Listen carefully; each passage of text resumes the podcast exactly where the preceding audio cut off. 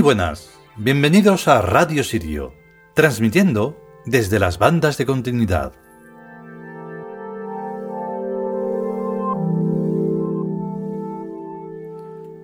Bueno, pues aquí empezamos una nueva temporada. ¡Qué holgorio! Así es. Y esta eh, octava temporada, que ese es su número de orden, pues va a tener una curiosidad y es que mm, si podemos y sobre todo si queremos eh, continuarlo, no va a tener casi mención alguna sobre la fecha, porque vamos a grabarlo y vamos a, mm, digamos, publicarlo cuando pueda ser, porque estamos haciendo lo de las charlas del destino y eso, digamos que es como que es una fuerza mayor. Tenemos que hacerlo sí o sí, y cada día.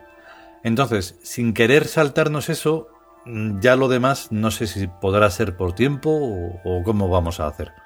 Entonces, se está publicando todavía el, el último de los dioses chinos, Genghis Khan, y estamos grabando esto. Vale, hoy es lunes 8 de junio de 2020, pero no sé cuándo vamos a publicarlo, porque hay que editarlo, hay que hacer una serie de cosas, y en fin. Pero claro, es el futuro. Y el futuro de alguna manera también está relacionado con ese no tiempo o presente perfecto que muchas veces hemos mencionado. Entonces, pues bueno, pues no nos preocupa. Están ahí y están ahí desde siempre y para siempre. Los demás también, porque los dioses y esos arquetipos que, de los que hemos trabajado están en nosotros, así que mientras ese nosotros exista, será un, presente perfecto eterno. Así que nada, pues vamos con este primer capítulo que tiene prólogo y después ya el primer capítulo. Calla.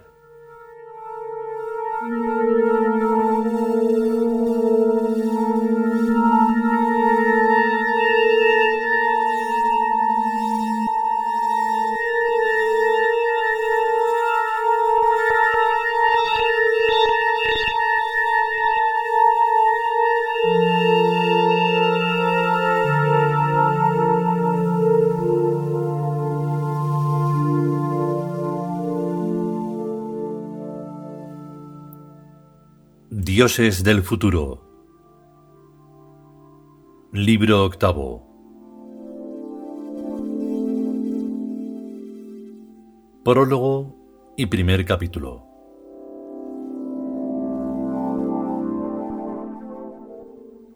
Prólogo especial.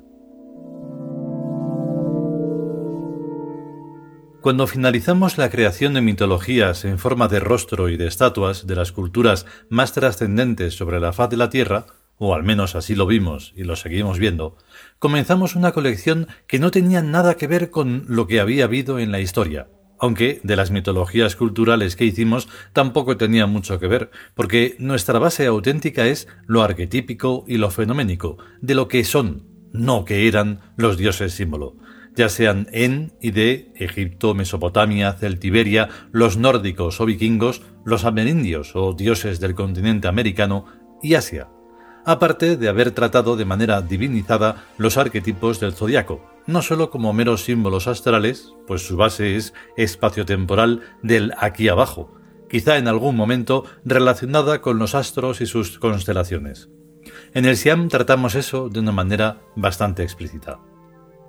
Todo lo que tenga más de 10 años se puede tratar como a quien quiera le dé la gana, pues aparte de las transformaciones vulgares y corrientes de cualquier acontecimiento a través de lo mediático y por tanto desinformante, sufre unas consecuencias terribles. Imaginarse posibles hechos de hace miles de años, donde se depende de una ciencia que está basada en especulaciones y supuestos y que además va cambiando a cada media hora según y depende cuál sea el mediatizado científico al que le ponen todos los micrófonos, luces y parafernalia varia para que varíe un dato sobre cualquier, insisto, supuesto. Por suerte, lo arquetípico, situado en un limbo, más o menos, o algo semejante, muy fuera del alcance de científicos, culturetas, sabiondos, frikis y toda clase de gente que le va lo raro, no sufre lo más mínimo y se mantiene a buen recaudo de los que lo recrean, crean y lo hacen crecer en pos de algo ciertamente extraño, el futuro ese tiempo en el que verdaderamente existe y va llegando a cada instante, dejando atrás al paupérrimo presente y al aún más paupérrimo y patético pasado.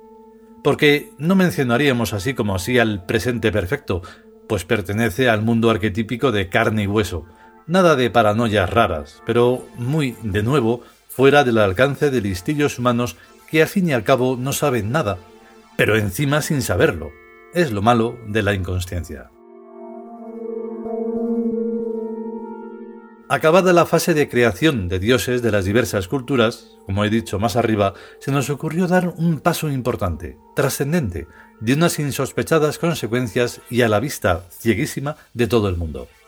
Hablamos de un tiempo lineal de años entre 1996 y 1998, más o menos. En un principio los íbamos a hacer en el tamaño de máscara grande, y así fue en algunos ejemplos, no más de cinco pero el espacio en la tienda que teníamos en la calle Mayor de Madrid no daba para poder exponer las 40 divinidades futurísticas o futuras, así que la colección entera se hizo en el tamaño joya o colgante, y más adelante en forma de preciosos y fascinantes dibujos.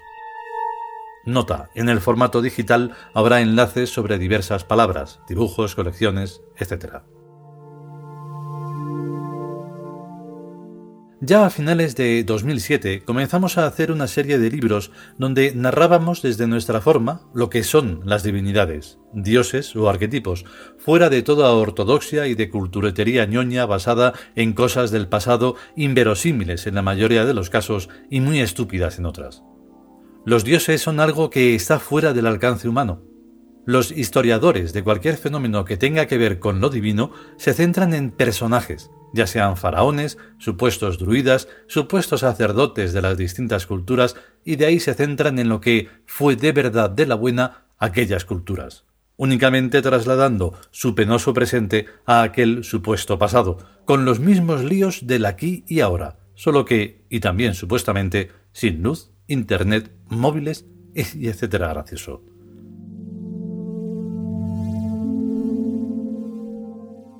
Rescato del Zono Virabon, segundo volumen, el siguiente módulo. Módulo 1833. Los dioses son tanto más poderosos cuanto más antiguos, y más verdaderos cuanto más futuros. El bien es la unión del poder y la verdad.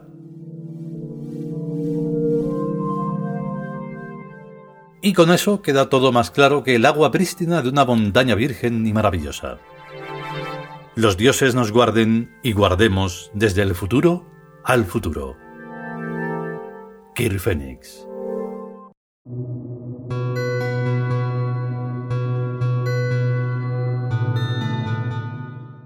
Número 1. Callar. Texto.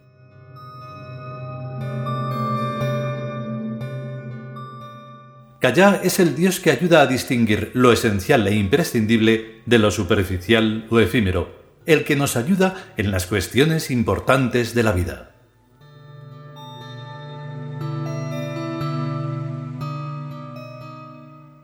Comentario. Kaya es un abrecaminos del futuro, o sea, una extrapolación de Upuat, pero con los rasgos característicos que se precisan en algo que va más allá del tiempo, que al ser eterno en el mundo arquetípico va a dar igual en donde nos encontremos en la linealidad cronológica. Siempre vamos a estar ahí, así que tenemos presentes a todas las divinidades. Pero inspira maravilla su rostro, una fiabilidad con la que se puede uno atrever a ir, pues los pasos serán seguros. Cuando conocí las máscaras de los dioses, de todas sus mitologías, lo que más me llamaba era la necesidad de tenerlos conmigo, de llevarlas a donde yo fuera, porque de esa forma la realidad se transformaba en lo que debía de ser, no ese holograma gris y burdo, aburrido y triste. Esa necesidad de que lo extraordinario sea lo normal, y no que lo normal sea lo que haga convertirse a uno en un insecto o eso que llaman animal de costumbres. Los animales tienen esas costumbres porque saben muy bien qué cosa es el orden desde su perspectiva, desde luego. Pero el espanto ese de la rutina, del porque sí, porque debe de ser así, no. Así que llevaba, y lo sigo haciendo, un dios o diosa en tamaño colgante, a veces hasta más de dos, siempre teniendo en cuenta el significado y por supuesto el significante. Su función, porque como hemos dicho ya en muchos libros, lo que hace a una divinidad es su función. La función hace al nombre y viceversa. Así que llevar a Kaya en forma de colgante es la mejor manera de sentir su presencia, aunque todas las divinidades estén dentro de nosotros, el único lugar seguro donde deben de estar, porque fuera ya se sabe lo que hay átomos y el precioso posible confuso, que se hace siempre lo posible para que no confunda, y solo lo haga para los inconscientes, que si lo son, es por voluntad propia. Además, como no pesan nada, esos colgantes, es muy cómodo de llevarlas. Luego ya en donde habitemos, en la pared, claro, en el caso de las divinidades del futuro en forma de dibujo. De momento, ya se verá en el futuro, precisamente, si se hacen en el tamaño que es debido. Esta indescriptible y magnífica forma de representarlos es la clave para poder decir con todas las de la ley, los dioses existen. Entre otras cosas porque nosotros lo hemos querido, lo hemos deseado antes y lo hemos amado siempre. Pero hasta que no llega el momento justo, exacto y preciso, pues no puede ser. Hace los miles de años que fueran, había un poco de brutalidad en lo que respecta a algunas culturas y hacían unos mamotretos de representaciones esculturales de los dioses que eso no había dios viviente que lo pusiera más que en algún lugar muy espacioso en el exterior. Los colores en los dioses, ya sean del futuro o de cualquier tiempo, son también muy importantes, porque los colores son estructuras que dan una fuerza especial, fundamental para que el poder que tienen aumente. Todo cuanto se hace debe tener un motivo, y sólo de esa forma sabremos si nuestra intención es la correcta o nos da igual ocho que ochenta y entonces ni divinidades ni leches. De ahí que sean tan, pero tan importante concienciar la divinidad en uno mismo. Ahí se harán las conexiones adecuadas para poder determinar qué es importante y qué no lo es. O sea, lo que hace nuestro querido Kaya. Solo hay que asumirlo y ya está todo resuelto. Tampoco es tan difícil.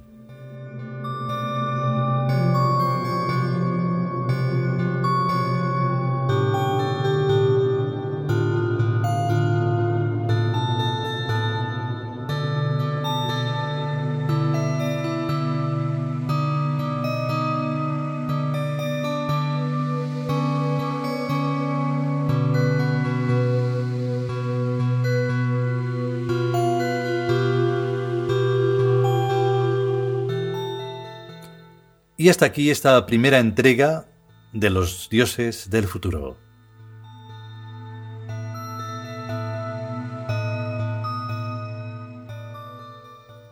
Y es que, mm, claro, el tiempo lineal, como pasa tan rápido, pues por eso es como que mencionarlo en plan, va, el tiempo lineal. Porque lo que de verdad importa, lo que de verdad eh, trasciende, es esa eternidad que nos aguarda, pues, pues eso, para siempre. y entonces no hay esa preocupación del, del, aquí y el ahora. Entonces los dioses del futuro, pues eh, que ya tienen un tiempecito de creación, porque no me acordaba exactamente de esas fechas, o sea, ya han pasado más de 20 años, y es como si no hubiera pasado ningún segundo, porque es sentirlos con una hora mmm, tremendo y que va a ser así siempre. Entonces, pues bueno, pues podremos decir lo que hemos dicho y mucho más cuando sea. Nuestros libros es lo bueno que tienen, están vivos. Si podemos y sobre todo si queremos, pues volveremos con el siguiente cuando pueda ser. A estar bien y hasta luego.